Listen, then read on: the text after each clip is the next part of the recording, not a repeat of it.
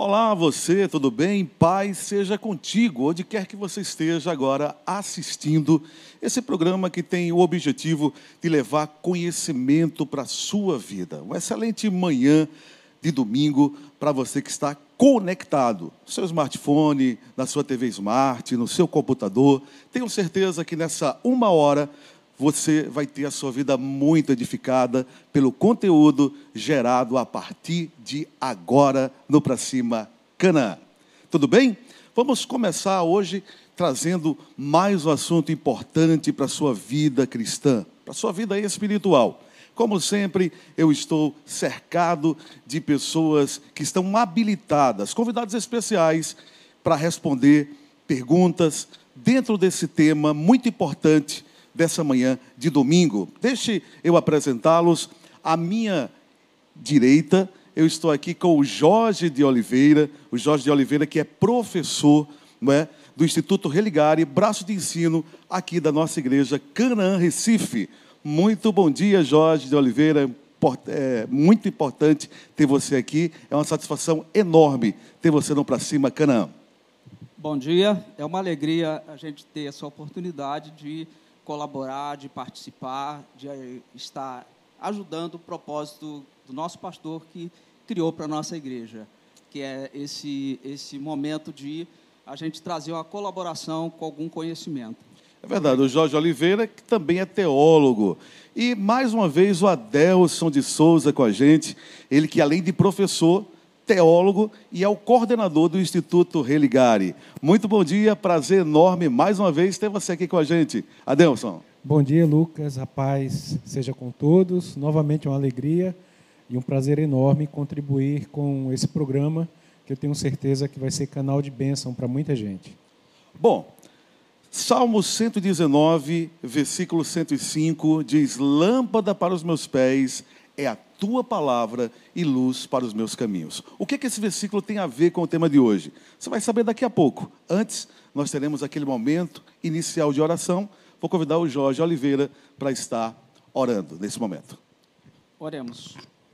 Pai, rendemos graças, Senhor, e louvamos a Ti. Agradecemos, Senhor, a oportunidade de estarmos aqui, Pai a oportunidade de trazermos um pouco do conhecimento da Sua poderosa palavra, Senhor. Dirige, esteja conosco, que o Espírito Santo de Deus nos direcione em prol da consecução do nosso, nosso objetivo traçado aqui pela nossa igreja e pelo nosso pastor. Nos dirija, esteja conosco, Senhor, em nome de nosso Senhor e Salvador Jesus Cristo. Amém. Glória a Deus. Bom, eu citei o versículo 105 mas, na verdade, o maior capítulo da Bíblia, que é o Salmo 19, em toda a sua extensão, enaltece a palavra de Deus, a importância da palavra. E o tema de hoje é exatamente esse: a importância não apenas da leitura, que já é muito importante, mas a importância do estudo bíblico na nossa vida cristã, não é? E nós estávamos falando aqui antes de começar o programa sobre níveis, não é? Nós temos a leitura, que é um nível. Temos a meditação. A Bíblia nos ensina também a meditar nas Escrituras. É um outro nível. E aí tem o estudo bíblico, que é algo mais profundo. Então, Adelson, começando hoje o nosso programa, que é um programa de opinião, um programa que vai levar. Nós não somos donos da verdade, mas com certeza os assuntos aqui abordados vão levar o nosso telespectador, o nosso internauta, a pensar a abrir a mente, não é? E ser enriquecido para ele ter opiniões a respeito dos assuntos que aqui nós trazemos. Então vamos falar sobre a importância do estudo bíblico. E claro, tanto você como o Jorge são pessoas para lá de habilitadas porque vocês lidam com o ensino no dia a dia, no cotidiano, não é? Muito embora nós estamos vivendo dias de pandemia e com isso o ensino hoje está mais online do que presencial. Né? Mas fala aí, Adelson, para começar, sobre essa importância de estudar a Bíblia. Muito bem. É, antes da gente de eu entrar propriamente na resposta, é, eu gostaria de colocar aqui dois pressupostos. Esses certo. pressupostos eles, eles vão embasar é, aquilo que nós vamos conversar aqui. Na nossa igreja, nós cremos que a Bíblia é a palavra de Deus. Isso de forma absoluta e inegociável, né? Hoje em dia a gente vê algumas correntes querendo dizer o contrário, mas na nossa igreja nós defendemos isso a ferro e a fogo. Isso não é só um achismo, que a Bíblia é a palavra de Deus. Isso, na verdade, é evidenciado por alguns elementos que nós encontramos na Bíblia, como a sua revelação, a sua inspiração, a sua inerrância, a sua suficiência e a sua autoridade. Tendo dito isto, a gente vai tratar sempre a Bíblia a, na maneira de ler, de meditar e de estudar, como sendo a única interpretação viável, a interpretação literal. Então, de, é, colocando isso, a gente pode dizer que por que eu preciso ou por que eu devo estudar a Bíblia, ou ler, meditar e, consequentemente, estudar? Porque a Bíblia é a palavra de Deus, de forma bem simples e objetiva. Então, se eu quero conhecer, se eu preciso conhecer a Deus, a Bíblia é o único meio legítimo para isso. E como único meio legítimo, simplesmente se eu abrir a Bíblia e fizer uma leitura, a gente chama de uma leitura natural, né, de conhecimento do texto, eu já vou ser poderosamente abençoado. E a Bíblia tem esse efeito. Depois que eu faço essa leitura natural, ela fica martelando na cabeça, e a gente vai ruminando, vai meditando, e isso naturalmente leva a gente para desejar e estudar a Bíblia. Então, resumindo a sua pergunta, a gente precisa ler e estudar a Bíblia porque ela é a palavra de Deus. Há muitas pessoas, é, Jorge, que ficam nesse primeiro nível. Ele se converte, ele entende, ele aprende que tem que ler a Bíblia. E o próprio Espírito Santo gera no coração dele esse despertamento, esse desejo de ler as Escrituras. Muito embora, se ele não vigiar, com o passar do tempo, ele pode esfriar nessa leitura e a Bíblia dele ficar muito tempo encostada. E, assim, as pessoas dão uma desculpa de tempo também. Mas hoje, com é, todo o Brasil, todos os estados do país estão decretando não é? É, é, quarentena, quando não quarentena, lockdown, que é algo mais complexo, a pessoa é obrigada a ficar em casa, então tem tempo, mas às vezes a pessoa não tem desejo de ler, não é? E nós estamos falando hoje, vamos, é, é, durante todo o programa, é, falar sobre estudar. Tem muitas pessoas que estão nesse primeiro nível, que é ler, e muito mal.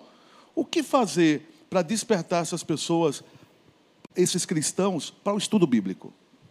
É muito, muito importante, é, Lucas, essa sua é, pergunta. Muito pertinente. É, nós somos corpo, alma e espírito. Enquanto corpo físico, nós temos as nossas necessidades diárias de alimentação, as necessidades de é, cuidar do corpo físico. E da mesma forma, nós temos também a nossa psique, a nossa alma, a nossa cabeça e temos o espírito. Então, nós temos que ter consciência da necessidade de alimentação desse, desses três, dessas três vertentes. Então, como que nós vamos, nesse momento de, que você abordou muito bem, de incertezas, de preocupações, de estresse, tudo isso por conta da pandemia, que está atingindo a todos de forma bem é, universal e generalizada. E aí nós temos que pensar não só no alimento do corpo físico, mas pensar no alimento do nosso espírito. Por isso que as escrituras, que é a palavra de Deus, é o nosso manual da vida, foi o manual que Deus escreveu e deixou para a gente. Então tem um legado ali que vai suprir todas as nossas necessidades espirituais, todas as dificuldades, as preocupações, os transtornos, os problemas, a gente vai ter solução na palavra de Deus. Por isso a importância da gente dedicar leitura, a gente se estimular e a gente clamar ao Espírito Santo que ele provoque sempre em cada um de nós essa disposição para a leitura da palavra. A importância de a gente, é, muita gente acha que não tem tempo, mas o tempo a gente tem que, justamente, Deus, como é um Deus organizado, Ele também organiza a nossa vida, organiza a nossa gente. Peça ao Espírito Santo que Ele vai abrir para você essa oportunidade de leitura da palavra. Por isso, é, essa necessidade da gente fazer a leitura como alimento para a nossa alma. Então a gente vai se alimentar, a gente vai ler diariamente a palavra de Deus, a gente vai acompanhando, vai crescendo. Aí por isso que como foi abordado também pelo irmão Adelson, a gente precisa de ter é, ferramentas para a gente fazer essa leitura com propriedade. Então, não é um livro qualquer. A Bíblia não é um livro literário que a gente vai ler, não é um livro de historinhas. É a palavra de Deus. Então, a gente tem que ter reverência e tem que ter dedicação na leitura da palavra de Deus. Maravilha. Agora, Adelson, é, há muitas pessoas que falam assim: poxa, eu começo a ler a Bíblia, mas às vezes eu não entendo, eu entro numa genealogia, não é? é eu entro nas leis do Antigo Testamento e, e me desanima, não é? E sem contar que tem aquelas pessoas que encontram, é? segundo elas, segundo elas, claro que a Bíblia não tem contradição, mas elas têm dificuldade de entender, por exemplo, quando a Bíblia diz que Deus não é homem para que minta, nem filho do homem para que se arrependa. Mas essa mesma Bíblia diz que Deus se arrependeu de ter criado o homem. Então, se deparando com, com é, esses aparentes paradoxos, a pessoa desanima na questão de avançar o nível para estudar a Bíblia. O que, é que você pode falar para essas, essas pessoas que se deparam com essa situação?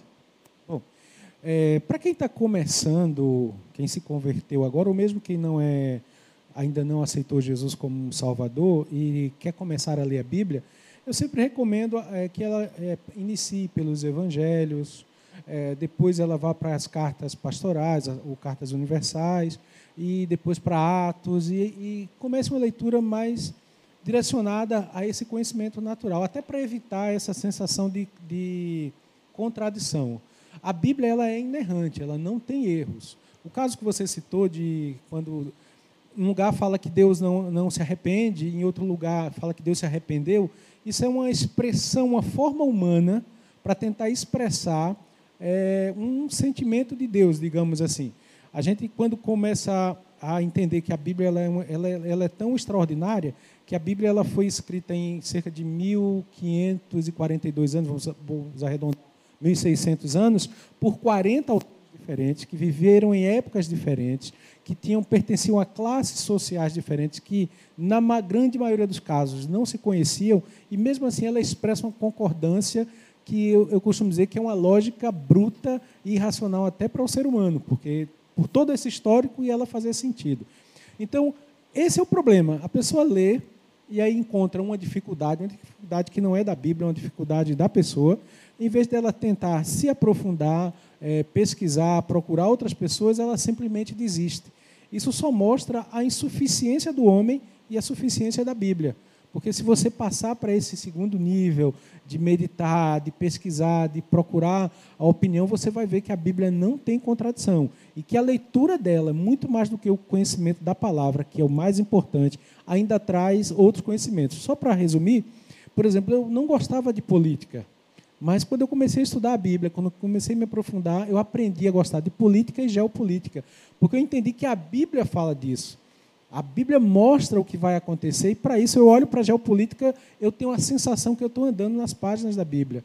Então é somente a questão de você partir para esse nível, procurar ajuda que realmente nós precisamos, orar, né? O primeiro ponto básico para você estudar a Bíblia é primeiro você convidar o Espírito Santo para que ele ilumine você para que você entenda o texto bíblico. E ele vai te conduzir, em alguns casos, para quem pode te ajudar nessas questões.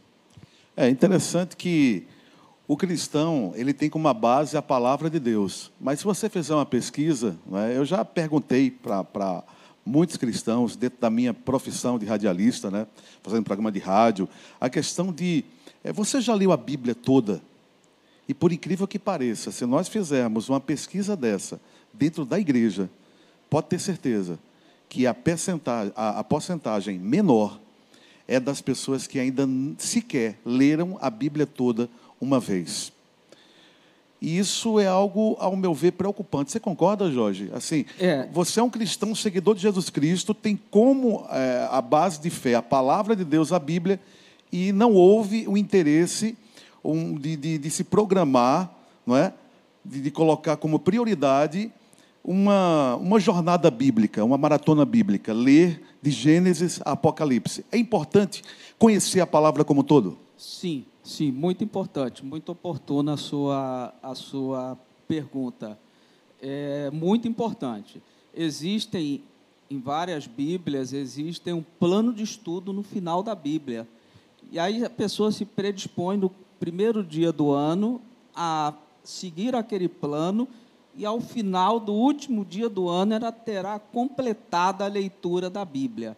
Muito certamente, se a pessoa não tiver um, um conhecimento mais aprofundado necessário, ela vai fazer a leitura, mas ela depois vai precisar também fazer a leitura mais detalhada, é aquela leitura mais refinada, em que vai se cercar de um dicionário, vai se cercar de um atlas bíblico, vai se cercar de algumas bíblias de estudo, já que tem versões, aí ele vai começar a fazer aquela leitura mais, é, é, é, digamos, aquela leitura mais degustativa, em que ele vai lendo, ele vai se aprofundando, e aí, nesse momento, o Espírito Santo também vai trabalhando, porque a, aquela, a, aqueles 66 livros foram escritos por pessoas inspirados pelo Espírito Santo de Deus. Nessa leitura que a gente vai fazer mais com mais propriedade, ele vai se revelando. Então essa é a grande vantagem da gente se dedicar e fazer um estudo mais aprofundado e mais detalhado da palavra de Deus. A gente só tem a ganhar. OK. O Jorge Adeus falou sobre versões da Bíblia. Realmente tem várias versões. Eu nem sei quantas, né? Quando eu me converti, tinha atualizada, a revisada, tinha umas quatro versões nacionais. Hoje a gente perdeu a conta, tem várias versões bíblicas. Eu já ouvi alguém dizer: olha, cuidado com essas versões mais atualizadas, porque você, você pode perder a essência da leitura.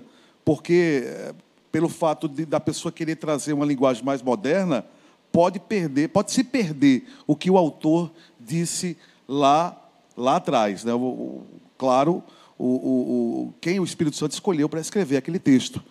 Procede essa, essa, essa, informação? É perigoso ler uma versão mais moderna, no sentido de, de empolgar mais o leitor? Lucas, é, na verdade existem sim alguns problemas, algumas questões pontuais. É, quando a gente fala da interpretação, a Bíblia foi escrita originalmente no hebraico, alguns textos em aramaico e no grego. E nem é o hebraico que se fala hoje, nem é o grego que se fala hoje, é o grego koiné, que é um grego bem antigo.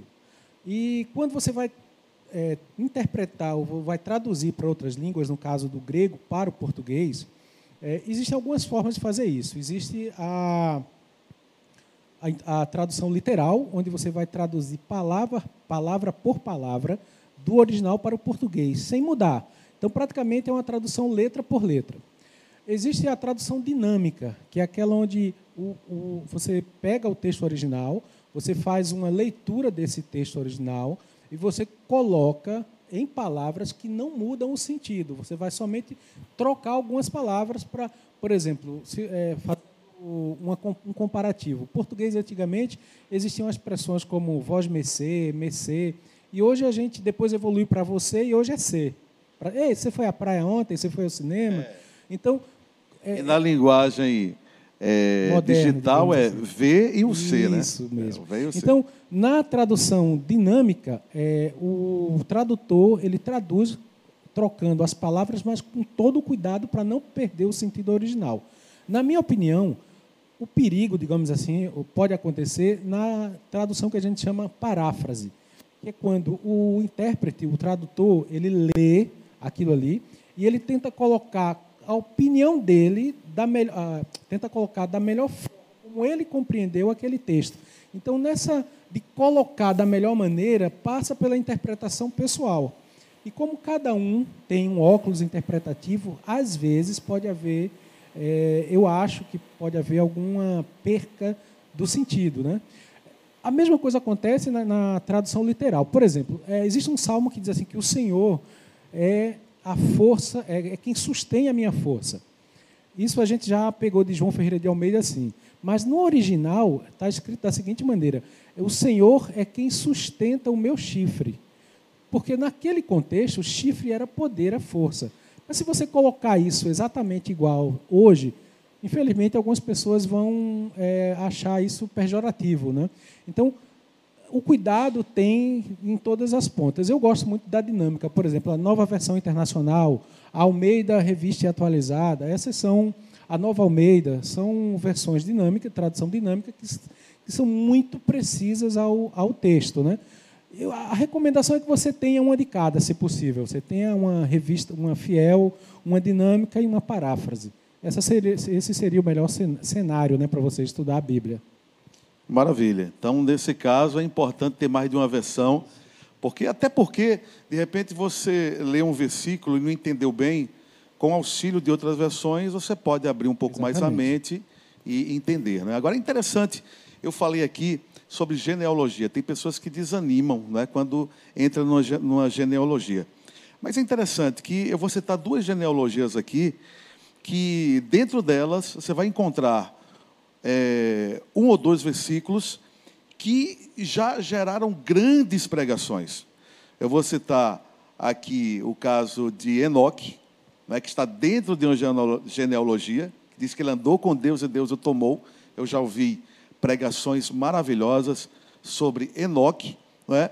e também numa outra genealogia fala, eu esqueci o nome do personagem, mas que o nome dele significava sofrimento. É, não sei se vocês vão lembrar o nome dele, que significa sofrimento, e ele orou a Deus para que não tivesse mais dores, né? não, sua vida não tivesse dores. Eu esqueci o nome dele, vou, vou puxar aqui para ver se eu lembro. Mas vocês sabem do que eu estou falando, que está numa genealogia também. Então, o que dizer para as pessoas que desanimam quando pegam textos bíblicos, tipo genealogia? O, o exemplo que eu dei aqui é um incentivo para elas? Olha, é, eu lembro de, muito bem de uma pregação do pastor Ezequias sobre Raabe, que está lá em Mateus, na genealogia. Quem era Raabe, né? Raabe era uma prostituta que lá em Jericó, mas que deu abrigo aos espias. E ela aparece na genealogia de Jesus. Então, tudo na Bíblia, ali não está por acaso. Ali tá, tem uma função, tem um objetivo. Então, quando você, talvez naquele momento que você está lendo, você ache exaustivo. Mas com certeza lá na frente você vai ter uma surpresa muito grande quando você descobrir a função de por que aquilo ali está escrito. exemplo maravilhoso é Raabe. Eu lembrei do personagem é Jabes, né? Que eu também já ouvi pregações sobre esse homem que pediu a Deus, fez um pedido ousado, né? Que Deus o prosperasse e que ele não tivesse dores. E Deus poupou, é, o poupou de sofrer, né? o poupou do sofrimento, já que o nome dele significava sofrimento. Então, muito importante é, as pessoas não desanimarem quando estão lendo uma genealogia, que eles podem encontrar, o Espírito Santo pode trazer uma passagem, uma palavra, que pode gerar uma resposta para a vida dela, na é verdade? Ok, agora vamos apimentar um pouquinho, não é?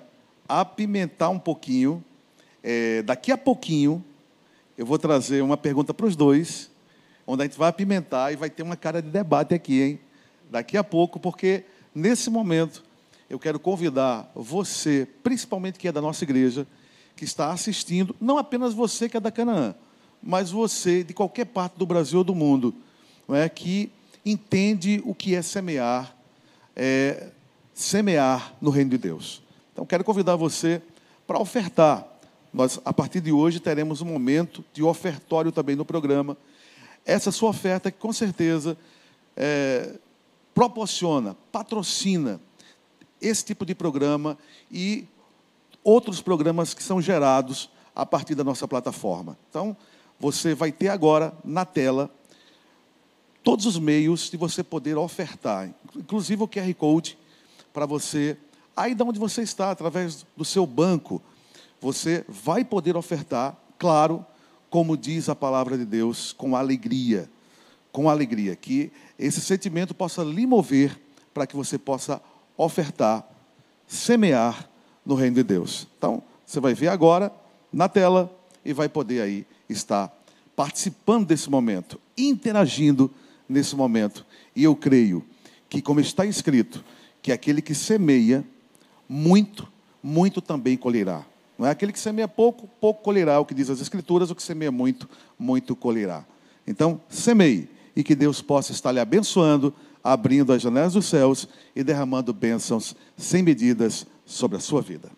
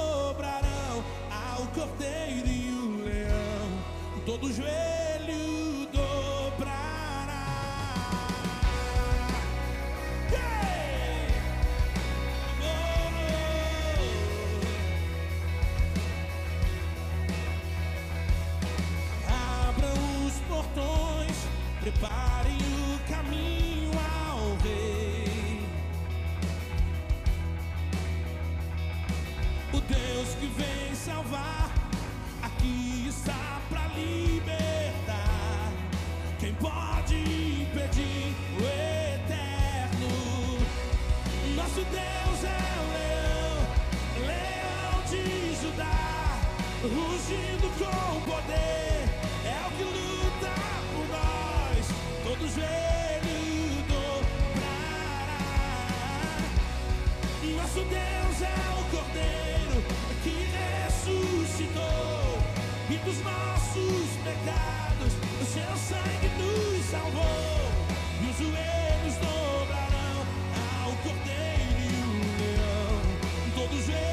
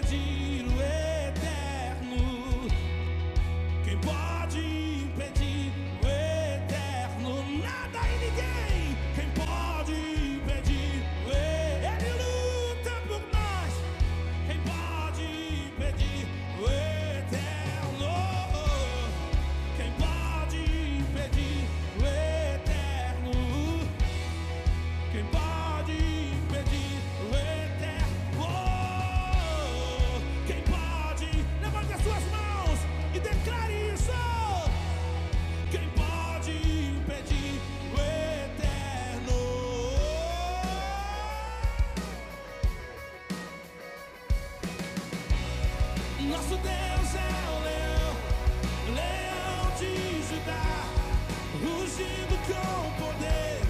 É o que luta por nós, todo joelho dobrará. Meu Deus é o Cordeiro que ressuscitou e dos nossos pecados o seu sangue nos salvou.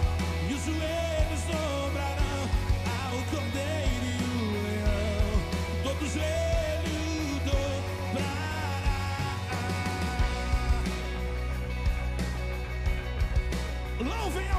Cordeiro e o leão.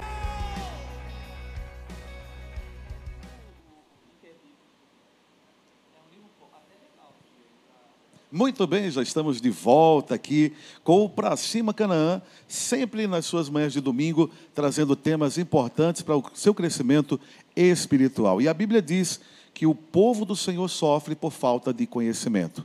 Mas o conhecimento está acessível e esse programa contribui para isso. O assunto de hoje, estamos falando do estudo bíblico, teologia. Né? E eu falava eh, anteriormente que eu ia apimentar aqui né, o nosso e tornar um debate, porque eu quero perguntar ao Adelson, ao professor Adelson, ao professor Jorge, sobre. eh, nós falamos sobre apócrifos aqui no intervalo, não é? Mas eu vou colocar uma, uma situação antes sobre a questão dos colchetes. Há textos que estão com colchetes na Bíblia. E na própria versão, é, diz o seguinte: que o que está em colchete não consta nos manuscritos mais antigos. E eu pergunto aos dois, cada um vai ter um tempo para falar sobre isso. Se não está nos manuscritos antigos, por que, que está na Bíblia e até que ponto eu posso ter como fidedigno aquele texto? Jorge. É, bom, é muito boa a sua provocação, Lucas, muito boa. É, os colchetes, eles são como uma observação daquele, daquele autor no momento que ele está se debruçando em textos mais antigos, ele chega a um determinado momento em que ele observa que aquele, aquele assunto, aquele, aquela, aquele versículo, aquela descrição, ele encontrou lá atrás e ele acha que naquele último que foi usado para aquela versão da Bíblia não tinha. Então ele entende, fazendo uma profunda análise da língua original, que é o grego koiné, a gente vai encontrar muito mais isso no, no Novo Testamento. Aí ele entende que, olha, isso não estava naquela versão, mas eu cheguei à conclusão que esse texto deve ser inserido. Aí ele coloca entre colchetes. Isso vem sempre enriquecer, vem sempre trazer uma outra, uma outra visão, mas sempre frisando que o colchete delimita que a, naquela versão que foi utilizada para a tradução daquele, daquela, daquela Bíblia, não estava. Então, é muito interessante também, é, já acrescentando, a língua inglesa, por exemplo, quando se traduziu, Almeida, quando fez a tradução, ele estava lá em Macau, ele era um missionário de uma comunidade holandesa, e ele estava em Macau, português, e ele começou a fazer a tradução da Bíblia do inglês para o português. E lá em inglês, a gente tem dois, duas descrições de céus. É heaven, que é dimensão, sky, que é céu azul. E já em português você não tem dois, duas descrições da palavra céu. Só tem Verdade. uma. É um, é um, um exemplo. A palavra amor, no grego, você tem três possibilidades, pelo menos, da palavra para designar amor. Já no português, você só tem uma palavra para amor. Por isso que, às vezes, na época, no momento que ele vai fazer aquela, aquela, aquela, aquele, aquela Bíblia, o, o, o autor, naquela versão, ele vai lá e ele visita algum dos manuscritos anteriores e ele chega à conclusão que aquele, aquele pedaço deve ser incluído. Por isso que só, eu entendo que só vem enriquecer a nosso, o nosso conhecimento. Adelson, Bom, o que é que é, você pode falar a respeito? precisa entender- Acrescentando. A gente precisa entender quando a gente fala de manuscritos, existe uma ciência chamada baixa crítica ou manuscritologia, alguma coisa assim, mas a baixa crítica seria mais fácil falar. E que eles se dedicam a estudar esses pergaminhos antigos. E acontece que eles têm, eles começam a classificar essas cópias do- da mais antiga até as mais recentes. Se eu não me engano, uma das, essa semana até lá em Israel, no Mar Morto, né, lá em Curã, foram encontrados outros pergaminhos eh, antigos, né, que, que relação a, a outros que já haviam sido achados. Se a gente for falar de cópia, a Bíblia é o livro mais bem documentado do mundo. Para você ter uma ideia, existem cerca de 5 mil cópias, manuscritos antigos, onde os escritos de Aristóteles, de Platão, de Platão mais precisamente, existem menos de 12 cópias. E as pessoas tendem a dar muito mais crédito a Platão, com 12 cópias, que nem se sabe se são deles, do que a Bíblia, que tem cerca de 5 mil pergaminhos dos textos bíblicos. E aí acontece que autor, uma- alguém que está traduzindo a Bíblia pega um mais antigo como referência e ele vai observando, chega um mais recente e há uma, uma diferença, na verdade, um complemento. E o que é que ele faz? Como esse complemento não altera o sentido do que está dizendo, ele coloca no texto e coloca entre parênteses apenas para que o leit- o leitor saiba que nas cópias mais antigas ele não vai encontrar aquele pedaço, aquela parte. Mas em nenhum momento isso muda o sentido do texto. É, como eu estava falando em off, a Bíblia tem muitos grandes estu- estudiosos, mesmo que não são evangélicos, não são da religião cristã, eles atestam que 98% do texto bíblico é preciso. É, você consegue compará-lo com os, os os textos originais. E as diferenças que tem entre as cópias, entre essas cópias antigas, são trocas de palavras apenas. Na hora que um tradutor que foi escrever, uma, uma situação hipotética. Imagina um monge é, lá do Cazaquistão tentando traduzir a Bíblia do grego, e ele não falava grego. Então ele copiava exatamente aquelas letras, letra por letra. E por um descuido ele pode ter invertido uma letra, ter trocado um caractere, mas isso não muda o sentido da Bíblia. Não muda a ideia, não, não tem como. Isso não, não compromete o texto. Então, essa ideia dos, dos cochetes, é, tanto que ela já foi, nas, nas revisões mais atuais, como a ARA, que é a Almeida, essa nova, é, você já não encontra mais porque ele já foi feito, já pegou os textos, já consolidaram e já, já traduziram de forma que não precisa mais colocar os cochetes. Ok, eu falava é, a respeito dos apócrifos. Eu queria que vocês explicassem, é, Jorge, o que é que é um apócrifo, não é?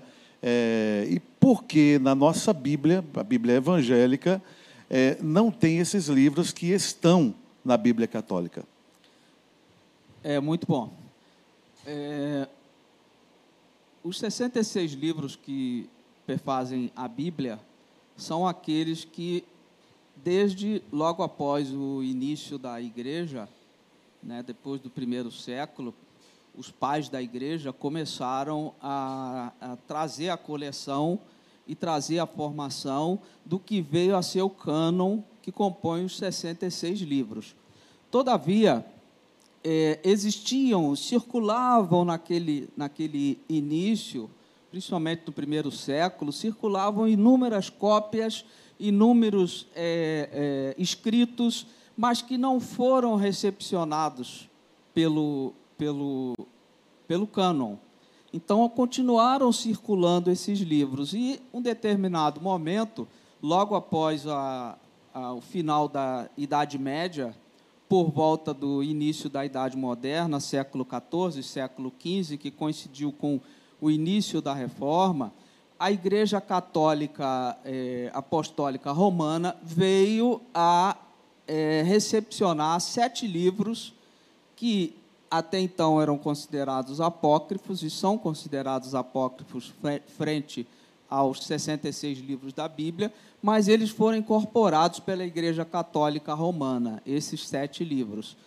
É, não me recordo todos os sete, mas tem 1 Macabeus, 2 Macabeus, Judite, é, Eclesiástico. Tobias. Tobias. Muito bem. Então, esses livros só constam na, igreja, na Bíblia da Igreja Católica Apostólica Romana. Eles não constam na Bíblia que nós utilizamos, que os protestantes utilizaram, que é a Bíblia com a versão que foi aprovada lá no cânon. Maravilha, Delson. Bom, é, na verdade, se me permita a expressão da palavra, é, foi meio que uma birra. É, na, é, quando chegou em 1547, na época da Reforma Protestante, com Martinho Lutero, uhum. É, ele foi lá e, e colocou 45 teses, houve toda aquela ruptura, ele foi para a Alemanha, aí calhou de Gutenberg é, inventar a imprensa, e aí a Bíblia foi o primeiro livro a ser impresso, e ele pegou aquele livro que a tradição é, da igreja, a, a patrística da igreja considerava como canônicos sagrados. Logo depois, cinco anos depois, houve a Contra-Reforma, e foi uma série de medidas da Igreja Católica para tentar suprimir, sufocar a reforma protestante. E uma dessas medidas foi que eles pegaram a Bíblia, incorporaram esses sete livros que não passaram pelo cano, porque eles contêm erros históricos, eles às vezes contêm ensinos que vão contrário àquela harmonia dos 66 livros, e colocaram ali via é, encíclica papal, que é um documento que o Papa emite e é considerado como, é, como é, ao pé de igualdade ou mais da própria Escritura. E aí ele colocou, incorporou esses sete livros meio que como uma maneira de se contrapor à reforma protestante.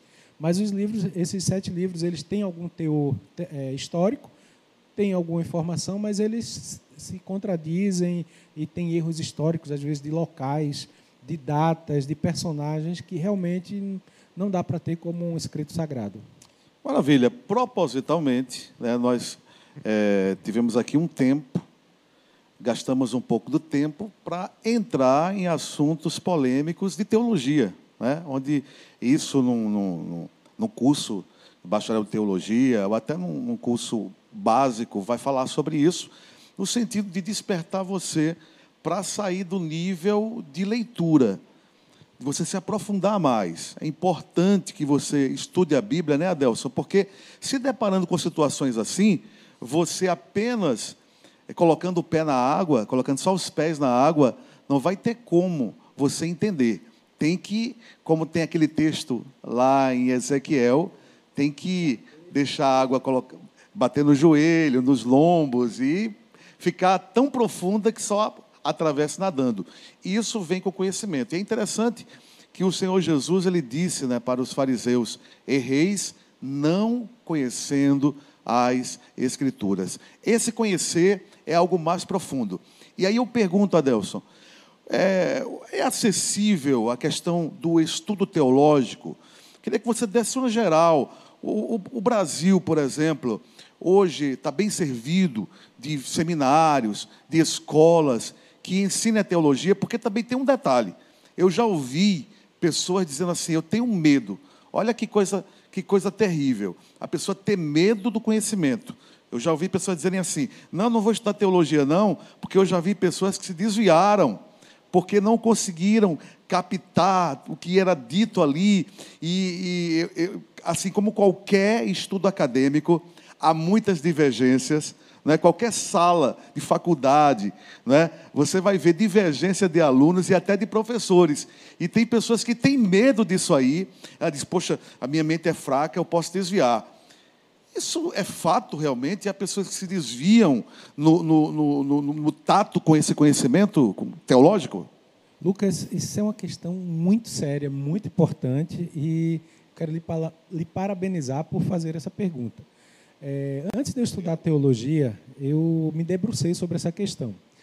A gente precisa só é, voltar um pouquinho. É, a igreja no Brasil, a igreja, digamos assim, mais atuante, ma, é, maior em quantidade, são, é a igreja pentecostal, aquelas da linha pentecostal. Né? E isso provocou um impacto muito grande quando a igreja pentecostal, os nossos irmãos, que nós somos pentecostais também, decidiram estudar teologia e eles foram procurar universidades públicas, universidades grandes renomadas para estudar. E muitos chegaram lá e, infelizmente, acabaram perdendo a fé, acabaram se desviando. Por quê? E aí eu vou explicar. É o seguinte: é, teologia hoje em universidades públicas e em grandes universidades, elas seguem o currículo do MEC.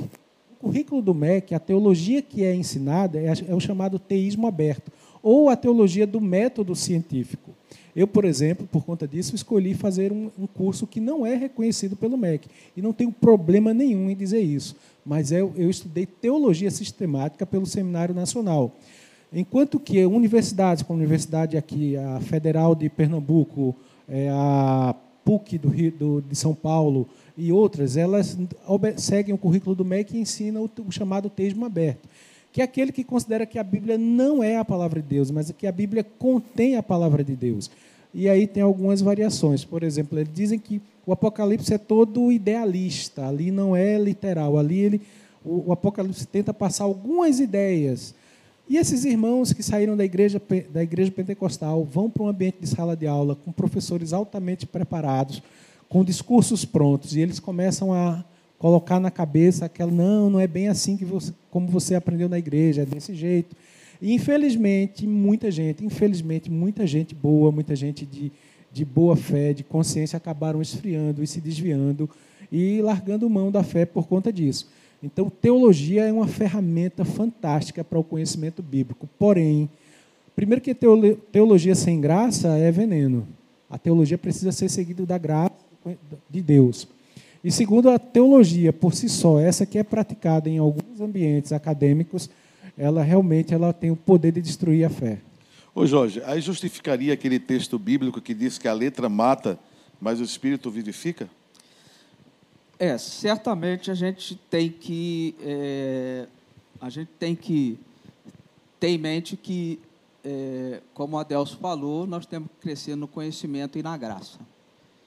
E conhecimento Conhecimento bíblico, conhecimento não é oposto ao às coisas como no ambiente acadêmico, filosofia, como a, a, a, a ciência, hoje que já está evoluída, na medicina, na engenharia, na, na, na, na aeronáutica, enfim, em todos os, os ramos do conhecimento, mas a gente tem que justamente conhecer a palavra de Deus para a gente ter argumentos e razões para defender a nossa fé nesses, nesses ambientes que a gente for se inserir. Então, quanto mais a Ou gente seja, estudar, eu- quanto mais a gente se preparar, mais a gente vai ter condições e argumentos de eh, inseridos no ambiente desse poder é, é- é usar a defesa da fé. É apologética. Apologética, é isso que eu ia falar, ia acrescentar. É, não basta, então, apenas eu defender a minha fé no mundão, onde eu sei que meus inimigos né, reais, não é, e mais fácil de identificar, estão aí no mundo. Então, é muito mais fácil eu defender a minha fé é, conversando com o incrédulo, conversando com o ateu, mas eu também tenho que defender a minha fé dentro de um ambiente de irmãos também ali dentro de uma sala de aula, por exemplo, onde vai ter polêmica, onde vai ter, de repente eu vou aprender coisas naquela sala que eu não aprendo na minha igreja. E pior, às vezes é até uma oposição ao que eu aprendi, como o Adelson sabiamente colocou. Então, é, tem que ter apologética mesmo, tem que defender a fé mesmo, tem que estar seguro para não titubear. Exatamente. Exatamente. A gente tem que ter é, consciência que é, a igreja não é do mundo, mas a igreja veio para salvar o mundo. Então nós estamos inseridos nesse mundo. Então nós fazemos parte dessa sociedade. Então nós temos que nos diversos locais que a gente interage, a gente tem que estar sempre com segurança e firmado nos nossos propósitos da fé.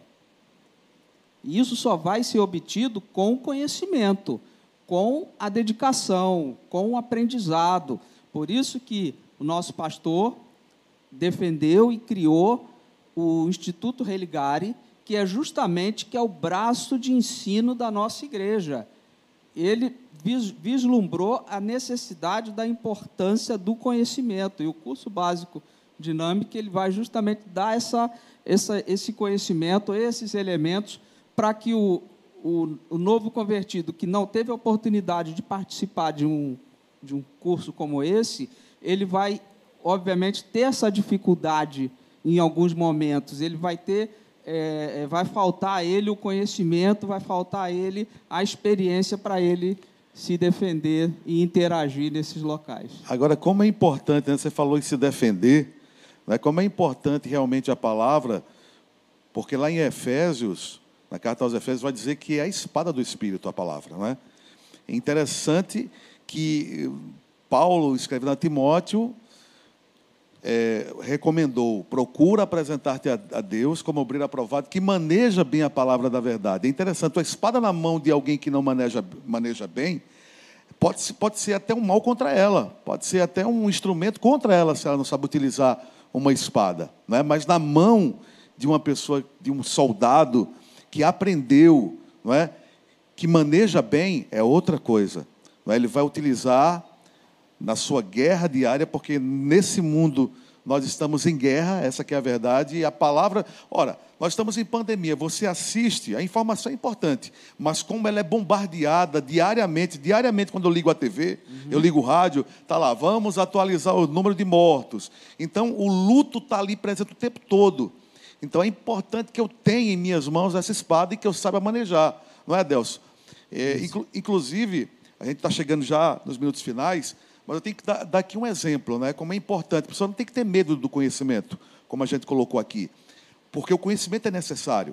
Porque eu vou colocar uma, uma situação simples. Eu estava num culto lá em São Paulo, numa igreja renomada lá em São Paulo, e estava havendo um congresso. Em um determinado momento, foi chamado um pastor, também renomado, eu não vou citar por questões éticas, mas ele foi chamado para fazer o ofertório. E ele usou um texto que está lá no livro de Jó, em que Jó diz assim: é, os que provocam a Deus prosperam. E eu confesso que eu achei alguma coisa estranha. Digo que esse texto não, quer, não é um texto para incentivar as pessoas a ofertarem. E eu lendo a Bíblia depois, eu vi que Jó estava com aquele sentimento de Asaf, falando que os que provocam a Deus, prosperam, mas dentro daquele sentimento humano, dentro daquela situação que ele estava. Então, em cima desse versículo, o pastor depois fez né, uma convocação para os membros ofertarem a partir de 10 mil reais, de lançar uma oferta de 10 mil reais. Por quê? Porque eles iam provocar a Deus e iriam prosperar. Então, essa foi uma situação que eu vivenciei numa igreja renomada em São Paulo. Então, é importante você ter o conhecimento do que você ouve, seja até mesmo numa pregação, e você conferir nas Escrituras como os gregos de Bereia, não é isso? É, os bereanos. Os bereanos. O apóstolo Paulo disse que os bereanos eram mais excelentes do que, acho que os filipenses, eu não lembro agora exatamente quem, porque eles costumavam, Paulo falando e eles conferindo nas escrituras o que Paulo estava dizendo. É, Lucas, evangelista Lucas, um texto bíblico fora do contexto, ele é perigoso, principalmente na mão de quem sabe usar, e as pessoas que fazem isso, elas têm ciência do que estão fazendo, elas estão descontextualizando para usar é, em benefício de um argumento. Né? No caso aí que você falou, que realmente o contexto do, do texto não tem a ver com isso, com essa questão. E infelizmente muita gente, muita gente usa é, dessa maneira. Maravilha. O assunto ele é rico, né? É, o tempo é pouco para a gente falar sobre a palavra, sobre a importância de estudar a, a Bíblia nós vamos ter que chegar ao final. E, claro, já que estamos falando sobre esse tema, é, você que é o coordenador, é, Adelson, nos seus minutos finais, pode falar a respeito do Religária. O, o telespectador que ficou interessado, até quem está fora de Pernambuco e de repente quer fazer, não é? De repente, um curso básico através do Religare de teologia, o que é que ele pode fazer? Fique à vontade para falar do Religare. Bom, é, o Religare é o braço de ensino da, da, nossa igreja e hoje nós temos o curso Dinâmico em andamento, que é o curso médio em teologia, é um curso de 10 meses. Nós temos cerca de, cerca de 20 matérias, matérias que vão desde bibliologia até homilética. É, nós temos também, durante esse curso, vários seminários, que são workshops, na verdade, que têm um conteúdo prático. E é, nesse momento de pandemia, principalmente, nós estamos com aulas online, mas as aulas são presenciais aqui na igreja de Recife, no Cabo. E quem quiser, quem tiver interessado, pode vir aqui na igreja, pode procurar a Messia.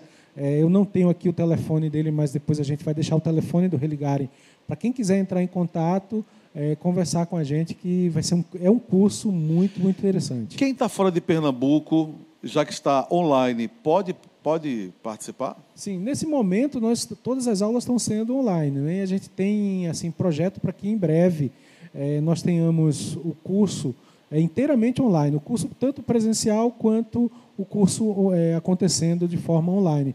Mas nesse momento está online por conta da pandemia. O curso está seguindo, mas pode entrar em contato, fazer a reserva da matrícula, que em breve a gente vai ter muita novidade. Maravilha. É, meu amigo Jorge, quero agradecer a sua participação aqui. Você tem um minuto para suas considerações finais e já refaço o convite para uma nova oportunidade para abordarmos um novo tema. Quem sabe a segunda parte sobre teologia? Ok, ok, sem dúvida, muito importante. Muito obrigado, Lucas. É, eu deixo como mensagem, nesse cenário conturbado que estamos vivendo, a esperança então nós estamos precisando de esperança. Quem que vai nos dar esperança? A palavra de Deus. Eu deixo aqui Romanos, carta de Paulo aos Romanos, uma carta maravilhosa que merece ser lida e degustada versículo a versículo com a profundidade que Paulo escreveu. Diz assim a palavra do Senhor: Justificados, pois, mediante a fé, temos paz com Deus por meio de nosso Senhor Jesus Cristo por intermédio de quem obtivemos igualmente acesso pela fé a esta graça, e na qual estamos firmes e gloriamos-nos na esperança da glória de Deus. E não somente isso, mas também nos gloriamos nas próprias tribulações, sabendo que a tribulação produz perseverança, e a perseverança, experiência, e a experiência, esperança. Portanto, a esperança não confunde, porque o amor de Deus é derramado em nosso coração pelo Espírito Santo que nos foi otorgado. Então, a razão da nossa esperança está em Jesus Cristo. A razão da nossa esperança está nas Escrituras. Obrigado. Amém. Adelson, muito obrigado Por mais uma participação aqui no Pra Cima Canaã. Bom, eu. É engraçado que eu separei o mesmo texto de Romanos para. É uma confirmação. É uma confirmação. Então, nesse momento de desesperança, para quem não conhece a palavra de Deus, e para nós, nós temos a firme convicção de que Deus não perdeu o controle de nada, que Deus está no controle dessa situação, que tudo que acontece converge para o propósito e para o querer de Deus. Então, fica aqui a dica: quem quiser conhecer a Deus, que conheça, que leia a Bíblia. Você até citou essa frase, né? Quando o homem ora, é o homem falando com Deus. E quando o homem lê a Bíblia, é Deus falando com o homem. Foi no programa anterior. Isso mesmo. Isso mesmo. Ok, a lei do Senhor é perfeita e revigora a alma. Os testemunhos do Senhor são fiéis e todos igualmente justos. São mais desejáveis do que o ouro depurado. São mais doces que o mel e o destilar dos favos.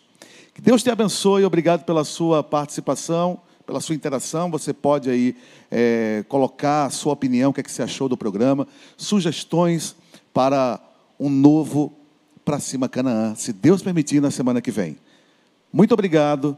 Que Deus te abençoe. Até o próximo programa.